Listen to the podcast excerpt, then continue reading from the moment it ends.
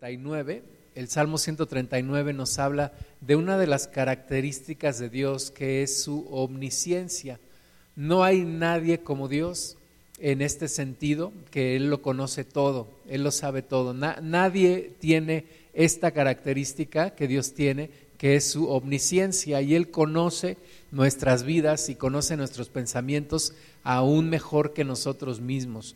El Salmo 139, versículo 1, empieza así, oh Jehová, tú me has examinado y conocido, tú has conocido mi sentarme y mi levantarme, has entendido desde lejos mis pensamientos, has escudriñado mi andar y mi reposo, y todos mis caminos te son conocidos, pues aún no está la palabra en mi lengua, y he aquí, oh Jehová, tú la sabes toda, detrás y delante me rodeaste, y sobre mí pusiste tu mano. Tal conocimiento es demasiado maravilloso para mí, alto es, no lo puedo comprender. Y cuando entendemos esto, que Dios sabe nuestros pensamientos, que Dios conoce nuestras intenciones, porque nosotros los humanos juzgamos a los demás en base a sus hechos, ¿verdad? Nosotros decimos, tal persona hizo tal cosa, es así, ¿verdad? Y a veces la persona dice, bueno, es que mi intención no era esa. Nosotros decimos, bueno, es que tus intenciones yo no las conozco, lo que conozco son tus hechos. Pero aquí dice el Salmo 139, que Dios no solamente conoce nuestros hechos, Dios conoce nuestras intenciones, Dios sabe nuestros pensamientos. Dice aquí el rey David, tú has conocido mi sentarme y mi levantarme, y aún desde lejos has entendido mis pensamientos. Eh, no son ocultos nuestros pensamientos delante de Dios. Es como cuando alguna persona que tiene autoridad eh, genuina de parte de Dios de repente, como dicen algunos, se te queda viendo con esas miradas que parece que escanean el alma, ¿verdad? Parece que te está viendo y te está conociendo tus pensamientos y tú te quedas así como muy nervioso. Pero la verdad es que ningún hombre puede realmente conocer los pensamientos. Digo, sí, podemos discernir el espíritu de la persona a través del Espíritu Santo, pero el único que entiende perfectamente bien y conoce nuestros pensamientos es Dios.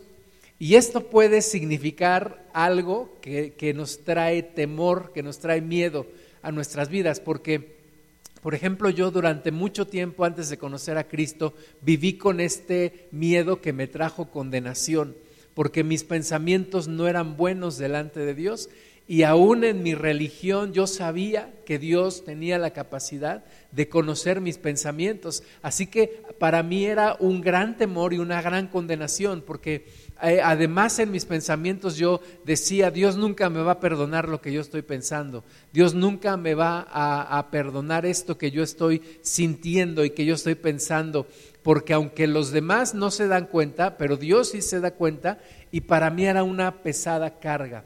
Y creo que no soy el único caso, creo que a mucha gente le da miedo acercarse a Dios. Y como lo hizo Adán en, en aquel tiempo, nos escondemos de Dios. ¿Verdad? Dios se paseaba ahí por el huerto del Edén y le dijo a Adán, ¿dónde estás? Y Adán dijo, aquí estoy. Y dijo, ¿por qué te escondiste? Y, y dijo Adán, tuve miedo porque estoy desnudo. Y a partir de ese momento, los hombres cargamos con una maldición de escondernos de Dios. Algunos ya sabemos que es imposible esconderse de Dios, pero tratamos de hacerlo, de evadirlo, de no abrirnos delante de Dios. Escondemos nuestros pensamientos, pero Dios no puede ser, no puede ocultarse, no podemos ocultarnos nosotros de Dios. Salmo 139, versículo 7, dice, ¿a dónde me iré de tu espíritu y a dónde huiré de tu presencia? Si subiere a los cielos, allí estás tú y si en el Seol hiciere mi estrado, he aquí, allí tú estás. Si tomare las alas del alba y habitare en el extremo del mar, aún allí me guiará tu mano y me asirá tu diestra. Y si dijere ciertamente las tinieblas me encubrirán, aún la noche resplandecerá alrededor de mí. Aún las tinieblas no encubren de ti y la noche resplandece como el día lo mismo te son las tinieblas que la luz. Entonces, No hay lugar donde podamos escondernos de Dios. No hay forma de escondernos de Dios, aunque para nosotros sea un poco tratar de escondernos, verás como un niño pequeño que agarra su cobija y se tapa y dice, ya no me ven, o cierra los ojos y dice, ya me escondí. De la misma manera, nosotros no podemos escondernos de Dios, nuestros pensamientos no pueden esconderse de Dios, nuestros hechos, nuestra vida, nuestras intenciones, no las podemos esconder de Dios. Y eso nos empieza a generar una incomodidad, nos empieza a generar un miedo cuando lo entendemos, porque decimos, mis pensamientos ciertamente no son buenos delante de Dios. Vamos a continuar leyendo. Salmo 139, 13 dice, porque tú, tú formaste mis entrañas, tú me hiciste en el vientre de mi madre. Te alabaré porque formidables, maravillosas son tus obras. Estoy maravillado y mi alma lo sabe muy bien. No fui no fue encubierto de ti mi cuerpo, bien que en oculto fui formado y entretejido en lo más profundo de la tierra. Mi embrión vieron tus ojos y en tu libro estaban escritas todas aquellas cosas que fueron luego formadas sin faltar una de ellas. Entonces, ¿por qué nos conoce Dios tan perfectamente? Porque Él nos creó, Dice aquí David, tú me tejiste, tú me hiciste en el vientre de mi madre, tú fuiste formando mi, mi cuerpo, mi embrión vieron tus ojos. desde ese momento, desde el momento en el que fuiste concebido, Dios te conoce perfectamente bien. Y lejos de causarnos miedo, esto debe de animarnos para acercarnos a Dios, para abrirnos a Dios, para mostrarnos a Dios tal como somos y pedirle su ayuda. Vamos a seguir leyendo versículo 23 del Salmo 139, dice, examíname, oh Dios, y conoce mi corazón, pruébame y conoce mis pensamientos, y ve si hay en mí camino de perversidad y guíame en el camino eterno. Esta es la posición correcta que debemos de hacer. Después de que David eh, medita en esto, Dios, tú me conoces, tú sabes mi andar, tú sabes mi levantar, tú conoces mis pensamientos. Desde antes que yo diga una palabra, tú ya sabes lo que hay en mi corazón. Tú me hiciste en el vientre de mi madre, tú me tejiste, tú me conoces, tú eres mi creador. No me puedo esconder de ti. No hay lugar a donde yo pueda huir de tu presencia. Y la conclusión a todo eso es esta. Señor, examíname conoce mi corazón, prueba y conoce mis pensamientos. En una ocasión estábamos comentando este versículo con un pastor y ese pastor decía, qué, qué cosa tan tremenda, pedirle a Dios, pruébame, conóceme. Y como que se alarmó de esta, de, esta palabra, pero entendamos algo, Dios no nos quiere condenar, Dios nos quiere salvar. Dios dio a su Hijo Jesús para salvarnos. Entonces cuando David, David entiende todo esto, Señor, tú me conoces, tú sabes quién soy, podré engañar a todos los demás, pero a ti jamás te podré engañar, podré ocultar mis pensamientos de todo mundo, pero de ti jamás. Entonces, también conozco algo, sé que me amas, sé que me quieres ayudar, sé que diste a tu Hijo Jesús por causa mía. Y entonces la conclusión a todo esto es, Señor, en lugar de esconderme, como lo hizo eh, Adán, David dice, Señor, examíname, examíname, conoce mi corazón. Yo sé que, que, tú lo puedes hacer, yo sé que tú lo haces, pero en esta hora, de manera intencional, yo te pido, y de manera decidida, yo me abro a ti y yo te pido, Señor, conóceme, examíname, conoce mi corazón. ¿verdad? Es la, situación opuesta, es como alguien que va al médico y en lugar de decirle qué síntomas tiene, cómo se ha sentido, etcétera, se oculta y le dice al doctor, no, pues me siento bien, estoy perfectamente bien, no pasa nada en mi cuerpo, etcétera. Sabemos que una persona que está enferma y no se atiende, pues su final estará pronto. Y lo mismo con Dios, si yo vengo delante de Dios y le digo, Señor, pues sí, todo está bien, tú sabes que yo soy perfecto, tú sabes que todo está perfectamente bien, así como lo hacemos con los hombres, ¿verdad? Nos preguntan, ¿cómo estás? Bien, todo bien, gloria a Dios, caminando bien, ¿cómo está tu matrimonio? Todo perfecto, ¿cómo están tus hijos? Bien, todo bien, tu salud, ¿cómo? Oh, perfecto. Oye, pues todo está muy bien en tu vida, ¿verdad? En lugar de decir al Señor, Señor, examíname conóceme, pruébame, conoce mis pensamientos, ve si hay en mí camino de perversidad y entonces guíame en el camino eterno. Sé mi doctor de, mi alma, sé el doctor de mi alma, sé el médico de mi alma que me examina, que me prueba, que me conoce, que me hace todos los exámenes que se puedan hacer y entonces sé mi, mi sanador, el que me guíe, el que me cambie, el que me transforme, el que me ayude a salir de esta situación en la que estoy.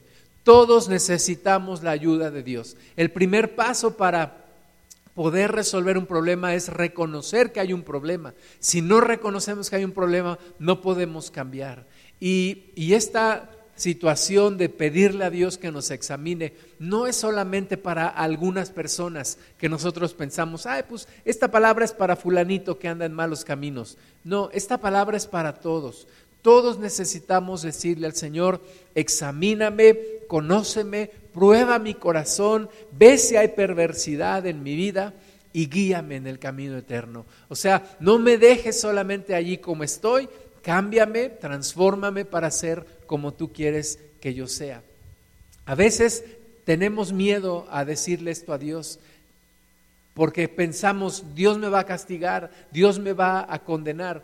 No, Dios te quiere transformar, Dios quiere cambiarte, Dios te está buscando para ayudarte, Dios nos está buscando para ayudarnos, Dios nos está buscando para transformarnos, para reconciliarnos con Él, para cambiar nuestra vida para bien. El diablo quiere esclavizarnos, Dios quiere hacernos libres. Todo lo que el diablo hace es para esclavizarnos más, todo lo que Dios hace es para hacernos cada vez más libres. Así que no tengas miedo a Dios como de repente cuando yo le hablo a algún hermano, a alguna hermana, se espantan. ¿Qué, qué, va a decir el pastor? ¿Qué va, ¿Qué va a pasar? En una ocasión le dijimos a una hermana, antes por supuesto de la pandemia, vamos a ir a su casa a visitarla. Y se espantó y dijo, ¿qué? ¿Por qué? ¿Qué, qué saben? ¿Qué, qué vienen a ver? ¿Qué vienen a buscar? No, nada más queríamos visitarles, saber cómo están y, y tener un poco de comunión. Y a veces así la humanidad en general huye de Dios, huye de su presencia. Es que yo sé la, clase de, de, alimaña que yo soy, ¿verdad? Es que yo, yo sé la clase de persona que yo soy y Dios me está buscando para castigarme. No, Dios no te está buscando para castigarte, Dios te está buscando para ayudarte. Pero ese es el primer paso, abrirnos delante de Dios y pedirle, Señor, examina mi corazón. Salmo 143, versículo uno dice, oh Jehová, oye mi oración, escucha mis ruegos, respóndeme por tu verdad, por tu justicia, y no entres en juicio con tu siervo, porque no se justificará delante de ti ningún ser humano. Entonces, delante de Dios no hay excusas. Tenemos que aprender a no tratar de justificarnos nosotros mismos. No decir, Dios, es que yo soy así porque la vida me ha hecho así. Es que yo soy así porque tengo unos padres que así me trataron. Es que yo soy así porque tengo un esposo que así me trata, que me ha hecho así. Y, la vida me ha hecho así. No dice aquí el salmista, nadie puede justificarse delante de Dios. No hay forma de justificarnos delante de Dios. Por eso Dios puso la única forma de ser justificados y es a través de Jesucristo. Jesucristo sí nos justifica de todo pecado, nos hace justos, nos cubre del pecado y nos hace aceptos delante de Dios. Pero de ahí en fuera yo no puedo tener argumentos, yo no puedo decir algo a mi favor de todo lo que yo soy. Simplemente lo que yo tengo que hacer es decirle, Señor, conóceme, examíname y ten misericordia de mí y ayúdame. Ayúdame a cambiar, ayúdame a ser diferente, porque yo sé que nadie se puede justificar delante de ti, Señor.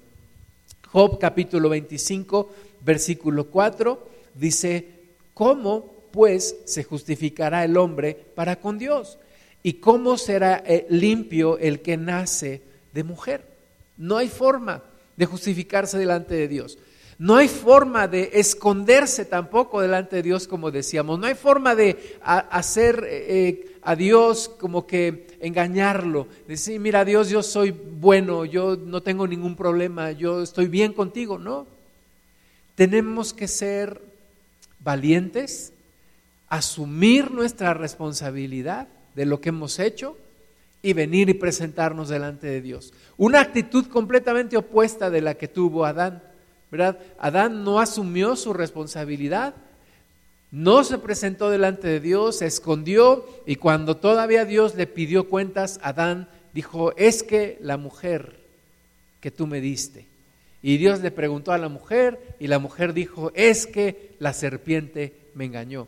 Y la serpiente pues ya no tenía a nadie quien echarle la culpa y pues ni modo recibió la maldición de Dios y también la humanidad. Pero nosotros tenemos que tomar la responsabilidad, presentarnos delante de Dios, decir, Señor, he hecho esto, examíname, conóceme, escudriñame. Podríamos decir en términos modernos, es, eh, escanéame y ve si hay en mí alguna maldad y ayúdame, transfórmame, Señor. Isaías capítulo 55, versículo 6, dice, buscad a Jehová mientras puede ser hallado. Llamadle en tanto que está cercano. Deje el impío su camino y el hombre inicuo sus pensamientos, y vuélvase a Jehová, el cual tendrá de él misericordia y al Dios nuestro, el cual será amplio en perdonar. Porque mis pensamientos no son vuestros pensamientos, ni vuestros caminos mis caminos, como dijo Jehová. Como son más altos los cielos que la tierra, así son mis caminos más altos que vuestros caminos y mis pensamientos más que vuestros pensamientos. Dios nos hace un llamado, nos dice, ven, acércate, mientras Dios puede ser hallado. Este es el tiempo de gracia. Este es el tiempo en donde Dios nos está buscando para perdonarnos. Dios no nos está buscando ahora para castigarnos. Dios no nos está buscando ahora para condenarnos. Dios nos está buscando para ayudarnos, para perdonarnos. Pero ciertamente ese tiempo se va a terminar un día. ¿Cuándo se terminará ese tiempo para mí? No lo sé. El día que Dios me llame a su presencia. ¿Cuándo será ese día? No lo sé. Esperamos en Dios que Dios nos dé largura de días, ¿verdad? Que, ese tiempo todavía falte muchos, muchos días para ese momento en el cual eh, ya no podré venir delante de Dios y ponerme a cuentas. Porque después de eso tendré que presentarme delante de Dios y así como Adán tuvo que dar cuentas a Dios, así también tú y yo tendremos que dar cuentas a Dios. Dios nos llamará y nos preguntará, ¿qué has hecho? ¿Te pusiste a cuentas? ¿Te justificaste? Le preguntará Jesús, ¿eres tú el abogado de este hombre o de esta mujer? Un, un día llegará ese momento. Estaremos ante la presencia de Dios. Y ahora que hemos estado viviendo esta pandemia y que desafortunadamente y nos duele que muchas personas han fallecido, la gran pregunta es, ¿se podrían, se pudieron poner a cuentas con Dios antes de partir? ¿Pudieron arrepentirse delante de Dios? Nuestra oración es que, y nuestro deseo es que sí. Pero nosotros que estamos vivos, tenemos que ser conscientes de esto. Tenemos que estar listos para partir en el momento en el que sea necesario. Partir en el momento en el que sea necesario. Me hace recordar a mi abuelo que nos, allá en la sierra nos llevaba a caminar, nos llevaba al arroyo, a, nadar, ahí a refrescarnos del calor. Y él decía, vamos a salir a tal hora mañana. Entonces tenías que estar listo porque él decía, el que está listo se va y el que no se queda. Y agarraba camino y entonces si estabas listo te ibas y si no, pues te quedabas. Y una hermanita en Cristo, hermanita Andrea, decía o dice, hay que, hay que vivir con las maletas preparadas. Y alguien le preguntó, ¿cómo está eso de vivir con las maletas preparadas? ¿Es un truco de, de, año nuevo para que nos vaya bien? Y ella decía, no, hay que vivir con las maletas preparadas porque en cualquier momento nos llama el Señor. ¿Y cuáles son esas maletas que tengo que tener preparadas? Estar a cuentas con Dios. Estar a cuentas. Tener una vida ordenada delante de Dios. No no necesariamente, y, sabemos que no vamos a alcanzar la perfección, pero al menos estar en ese camino, estar en ese proceso. No estar viviendo escondido de Dios, sino estar en ese proceso en el que Dios me está transformando, en el cual me he presentado delante de Dios como soy, como soy, presentarme delante de Dios sin ninguna imagen, sin ninguna máscara y decir, Señor, esto es lo que tengo, esto es lo que soy, esto es lo que hay. Señor, ayúdame, ten misericordia. Y, y vivir con esas maletas preparadas es vivir estando a cuentas con el Señor. Todos los días, todos los días, estar a cuentas con Dios y estar preparados para cuando el Señor nos llame Dios dice, mis pensamientos no son tus pensamientos, cuán altos son los cielos sobre la tierra, así son mis pensamientos más altos que los tuyos. Así que contrastemos ideas, contrastemos pensamientos, exponte delante de mí, dice Dios, preséntate delante de mí, dice Dios, mientras hay tiempo. Me da mucha pena cuando alguien me dice, falleció mi familiar, ¿pudiera usted orar por él?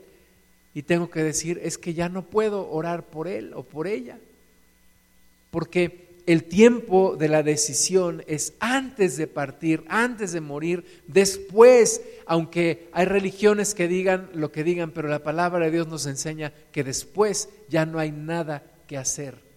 El tiempo es antes, el tiempo es ahora, el día de salvación es hoy. Proverbios capítulo 3, versículo 5 Fíate de Jehová de todo tu corazón y no te apoyes en tu propia prudencia. Reconócelo en todos tus caminos y Él enderezará tus veredas. No seas sabio en tu propia opinión, teme a Jehová y apártate del mal, porque será medicina a tu cuerpo y refrigerio para tus huesos. Entonces, no seas sabio en tu propia opinión. No digas, yo estoy bien, todos los demás están mal, yo soy el único que está bien. No digas, no hay nada que esconderle a Dios, yo estoy bien. No. Dice aquí, reconócelo en todos tus caminos para que Él enderece tus veredas. Señor, ayúdame como como padre, ayúdame como esposo, Señor, ayúdame en mis pensamientos más profundos, en mis creencias, las presento delante de ti para que tú endereces cualquier situación que está chueca. Dice el, Nuevo Testamento que, que metamos lo que está cojo al camino para que se enderece, para que se sane y no que eso que está cojo se salga del camino y nos lleve por un mal camino.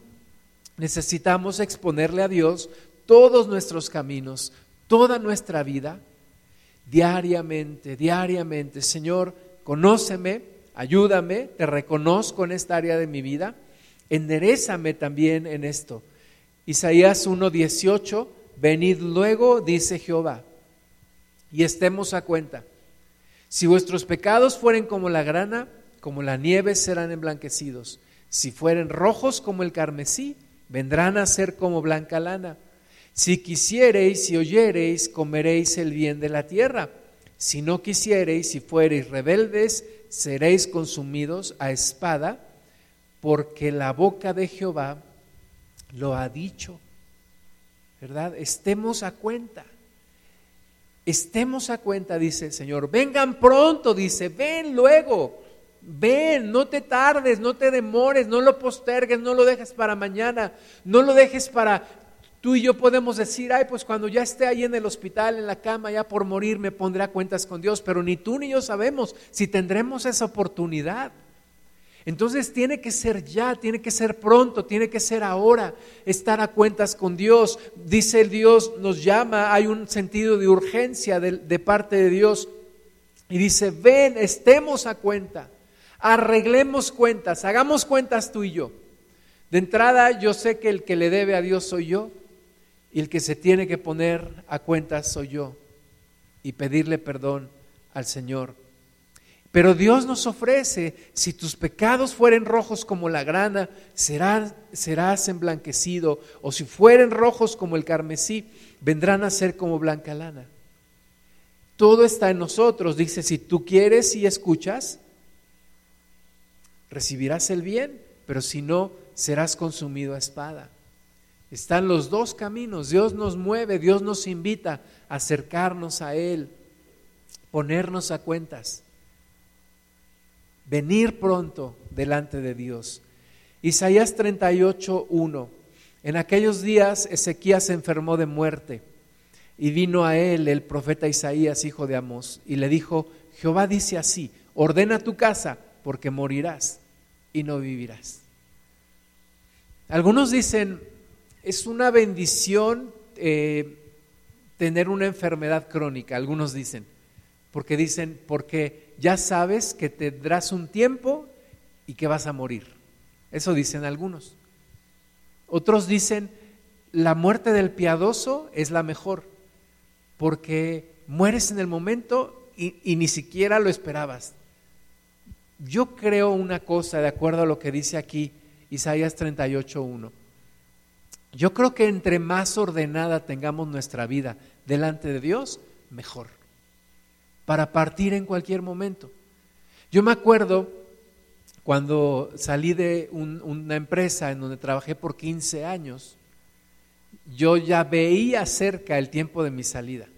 ¿Y sabes qué empecé a hacer? Yo tenía muchos libros, este, estudios, apuntes, hojas, muchas cosas que yo había consultado durante todo mi tiempo de trabajo. Yo empecé a llevármelas a mi casa. Empecé a llevarlas, llevarlas, poco a poco, llevarlas, llevarlas, llevarlas. Cuando finalmente me dijeron, ya este es tu último día, es pasado mañana, dije, perfecto, ya no tengo nada que llevarme, más que mi cuaderno, mi computadora, y se acabó, ¿verdad? Y así, cuando yo le pido a Dios, cuando tú me llames, yo quiero estar en orden, no quiero dejar pendientes, no quiero dejar problemas, y no quiero tener problemas, mucho menos contigo, Señor. Así que ayúdame a vivir una vida ordenada. Sabemos que al rey Ezequías Dios le dio otros 15 años de vida, ¿verdad? Pero imagínate cuando Dios nos llame a su presencia, nos dice, ordena tu casa, ya no te vas a levantar, ya te vas conmigo, ya es tiempo. Poderle decir, Señor, estoy listo. Qué bendición. Poder decir, Señor, estoy preparado. Me preparaste con mucha anticipación, me ayudaste a preparar todo, a ordenar todo. Mi vida está ordenada delante de ti. Estábamos orando por una persona y yo le platiqué a, mi pastor y, yo le decía, ¿cómo le ayudo? Le pregunté, ¿cómo le puedo ayudar a esta persona? Ya está muy mal. Y me dijo, ayúdala a prepararse para presentarse delante de su Creador. Eso es lo que tienes que hacer que se prepare para estar delante de su Creador, que ponga en orden su vida, que se ponga a cuentas con el Señor. Y todos necesitamos ponernos a cuentas todos los días, porque no sabemos cuándo. No estoy profetizándote que te vas a morir pronto, por supuesto que no. No es mi deseo tampoco, pero ni tú ni yo sabemos cuándo será ese día. Pero si hoy decimos, Señor, desde hoy me pondré a cuentas todos los días contigo, ordena mi vida. No importa cuándo sea ese día, y primero Dios que sea dentro de muchos días, estaremos listos para cuando Dios nos llame, porque de que vendrá ese día, ese día vendrá en nuestras vidas. Así que vivamos una vida ordenada. El hermano Wayne Myers dice que antes del pecado viene el desorden. Entonces, cuando una persona vive una vida desordenada, vivirá una vida en pecado. Así que ordenemos nuestra vida, ordenemos nuestros pasos. Proverbios 21, 29. El hombre impío endurece su rostro, mas el recto ordena sus caminos. Dios quiere que vivamos una vida ordenada. Eh, Dios no quiere que tengamos pendientes aquí, pendientes allá. Me decía un amigo acerca de una, persona que le estaba haciendo un trabajo en su casa, es que me dejó pendiente aquí y va con otro cliente y empieza y también le deja pendiente, y va con otro, empieza y deja pendiente y así, tiene muchos pendientes. Y es como si, si te sales de tu casa y dejas la, la olla de los frijoles en el fuego, ¿verdad? Tienes un problema ahí, dejaste un pendiente que tienes que arreglar. Así, de repente tenemos muchas áreas de nuestra vida con pendientes que hemos dejado. Necesitamos empezar a cerrar ciclos, empezar a cerrar asuntos, terminar asuntos, finiquitar asuntos. Esos pendientes que hemos dejado, no, no podemos seguir así. Tenemos que cerrarlos, tenemos que terminar, tenemos que ponernos a cuentas, ordenar nuestros caminos no dejar cosas a medias, no dejar puertas abiertas para que el diablo se meta. Tenemos que empezar a cerrar, cerrar. Así como cuando te vas de tu casa, cierras tu ventana, cierras tu puerta, cierras todo lo que tienes que cerrar.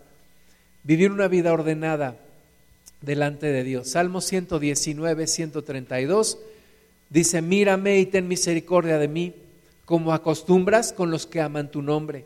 Ordena mis pasos con tu palabra, y ninguna iniquidad se enseñoré de mí. Pidámosle a Dios que nos ayude a ordenar nuestra vida.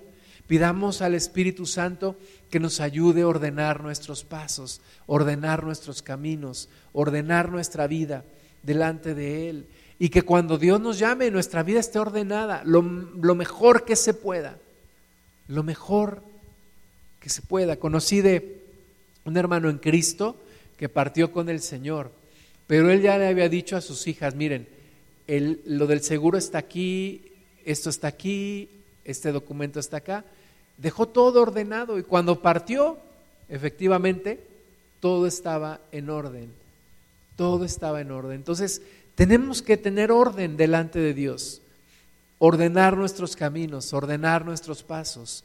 No solamente en, temas así como este que te platico de los seguros, de las cuentas del banco, etcétera, o el testamento, no.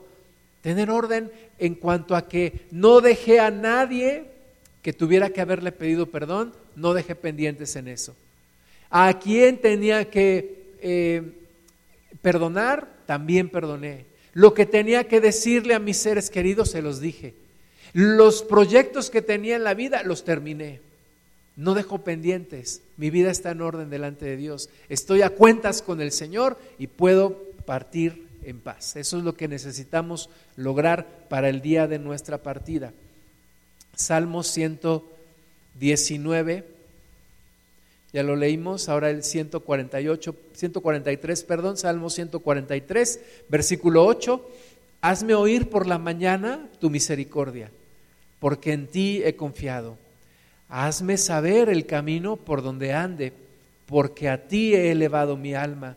Líbrame de mis enemigos, oh Jehová, en ti me refugio. Enséñame a hacer tu voluntad, porque tú eres mi Dios. Tu buen espíritu me guíe a tierra de rectitud. Eso es lo que le tenemos que pedir a Dios. Enséñame a caminar tus caminos. Enséñame a vivir tus estatutos tu Santo Espíritu me guíe a buena tierra, endereza mis pasos, endereza mi vida, transforma mi vida. Porque, dice el hermano Myers, el árbol que crece torcido, aún a Dios le cuesta trabajo enderezarlo. ¿verdad? Pero es cuestión de día tras día, día tras día. Nos va enderezando Dios, nos va cambiando. Muéstrame tu voluntad, enséñame tu camino, ande yo por tus caminos y así, así podremos ordenar, estar listos, estar preparados, vivir una vida mejor, vivir una vida ordenada, alcanzar el propósito de Dios en nuestra vida. Primera de Corintios capítulo 11, versículo 27. De manera que cualquiera que comiere este pan o bebiera esta copa del Señor indignamente, será culpado del cuerpo y de la sangre del Señor. Por tanto, pruébese cada uno a sí mismo y coma así del pan y beba de la copa, porque el que come y bebe indignamente, sin discernir el cuerpo del Señor, juicio come y bebe para sí. Cuando teníamos nuestras reuniones y celebramos la Santa Cena de manera presencial cada mes, de repente algún hermano decía, hoy no voy a tomar la Santa Cena. Y dices, ¿por qué, hermano? Porque, porque tengo un problema y no me he puesto a cuentas con Dios. Bueno, la solución no es no tomar la Santa Cena. La solución es ponte a cuentas con Dios. Ponte a cuentas, dice aquí el Espíritu Santo a través del apóstol Pablo, el que, el que come indignamente la cena, juicio, bebe y juicio come para sí. Hay que ponerse a cuentas, no, no podemos vivir indignamente delante de Dios. Ahora, esto no es solamente para tomar la Santa Cena, sino en general, si tú ya aceptaste a Cristo en tu corazón, no puedes vivir indignamente. No puedes andar haciendo lo que se te pega en gana. No puedes vivir desordenadamente delante de Dios. Tienes que ponerte a cuenta, porque si no, estás viviendo una vida en donde el juicio está sobre ti. Tienes que estar a cuentas con Dios. Tienes que ordenar tu vida cuanto antes. Versículo 30 de 1 Corintios 11, por lo cual hay muchos enfermos y debilitados entre vosotros y muchos duermen. Si pues nos examinásemos a nosotros mismos, no seríamos juzgados, mas siendo juzgados somos castigados por el Señor para que no seamos condenados con el mundo.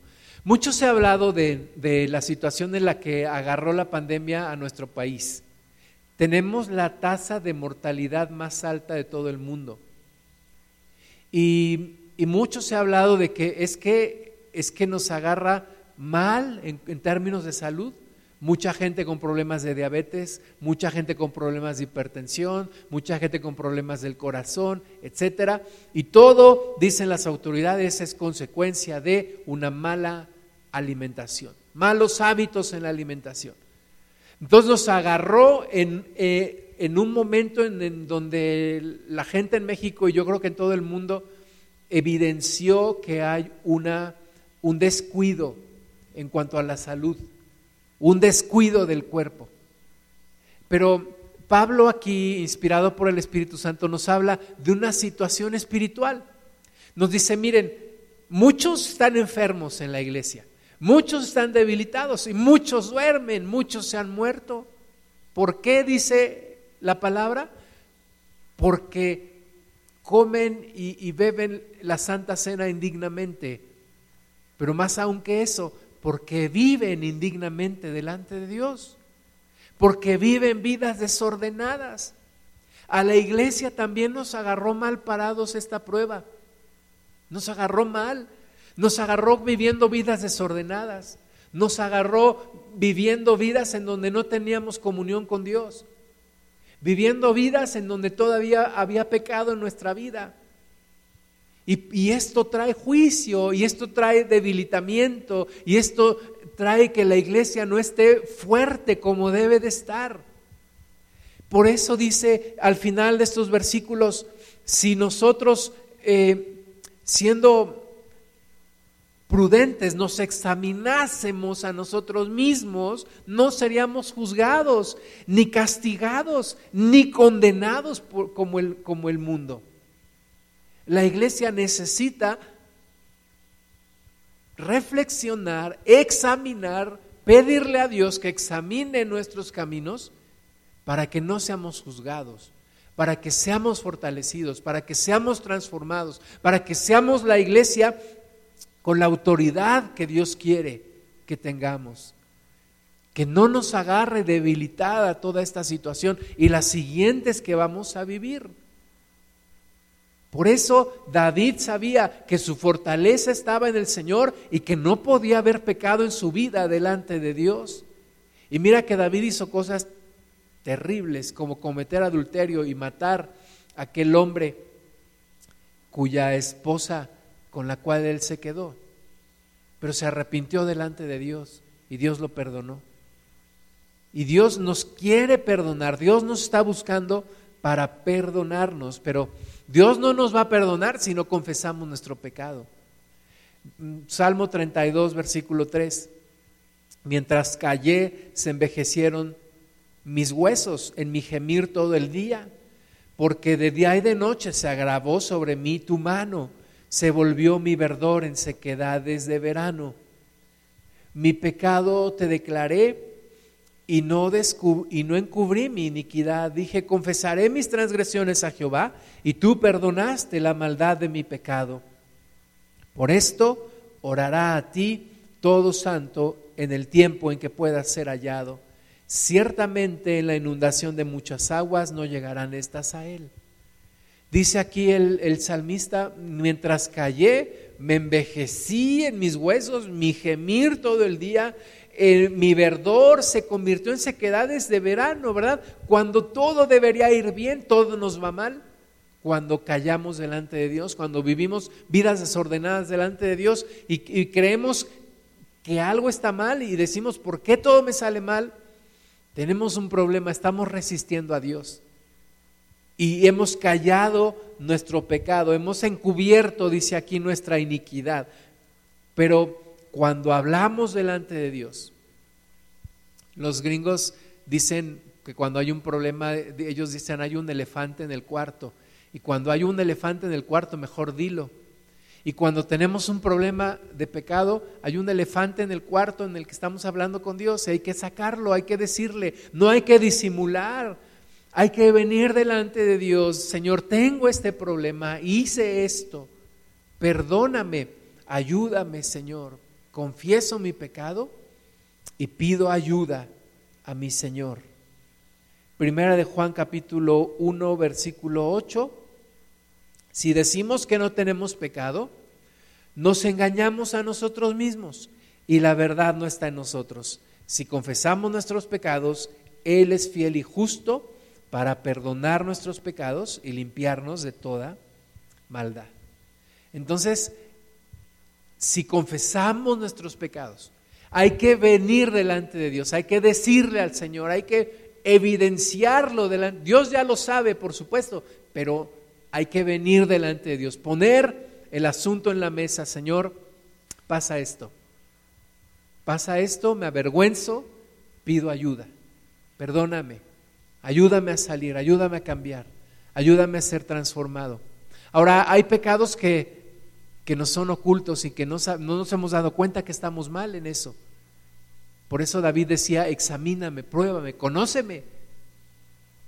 Y si encuentras en mí maldad, transfórmame, perdóname. Joel capítulo 3, versículo 11. La Biblia nos habla de dos grandes valles. Uno es el valle de los huesos secos. Otro es el valle de la decisión. Joel capítulo 3 versículo 11, juntaos y venid, naciones todas de alrededor, y congregaos. Haz venir allí, oh Jehová, a tus fuertes. Despiértense las naciones y suban al valle de Josafat, porque allí me sentaré para juzgar a todas las naciones de alrededor. Echadla os, porque la mies está ya madura. Venid, descended, porque el lagar está lleno. Rebosan las cubas, porque mucha es la maldad de ellos. Muchos pueblos en el valle de la decisión, porque cercano está el día de Jehová en el valle de la decisión. El sol y la luna se oscurecerán y las estrellas retraerán su resplandor. Me llama la atención cómo Dios le llama a este valle, el valle de la decisión, que está lleno de pueblos. Dice que la mies ya está madura, la hoz ya se va a echar. Jesús nos habló de esta mies y de, y de esta cosecha como el fin de los tiempos. El valle de la decisión todos vendremos delante de Dios y tendremos que dar cuenta de nuestras vidas. Y si Cristo verdaderamente está en nosotros, habremos vivido una vida ordenada, transformada, y no tendremos ningún problema con Dios. Pero si solamente hemos simulado que somos cristianos, si solamente hemos dicho que Jesús es nuestro Señor, pero realmente no lo es, tendremos un gran problema delante de Dios, el valle de la decisión. Pero la decisión se toma hoy. En ese momento, en el día del Señor, ya no habrá nada más que hacer, más que vivir las consecuencias o los beneficios de haber vivido una vida justificada y que después es ordenada por nuestro Señor. Así que pongámonos a cuentas. Vivamos una vida ordenada con Dios. Oremos para que este mundo se ponga a cuentas con el Señor y para que muchos sean salvos, que muchos vengan delante del Señor. Romanos 8, 31. ¿Qué pues diremos a esto? Si Dios es por nosotros, ¿quién contra nosotros? El que no escatimonia a su propio Hijo, sino que lo entregó por todos nosotros ¿cómo no nos dará también con Él todas las cosas? ¿Quién acusará a los escogidos de Dios? Dios es el que justifica. ¿Quién es el que condenará? Cristo es el que murió, más aún el que también resucitó, el que además está a la diestra de Dios, el que también intercede por nosotros. ¿Quién nos separará del amor de Cristo? ¿Tribulación? O angustia, o persecución, o hambre, o desnudez, o peligro, o espada. Cuando Cristo ha justificado tu vida, ya no hay nadie que te condene. Cuando Cristo ya te ha perdonado, nadie te puede juzgar.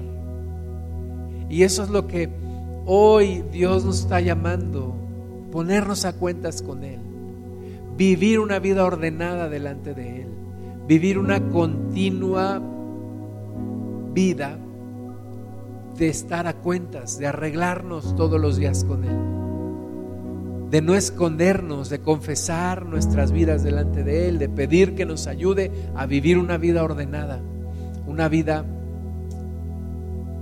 transformada por su Espíritu.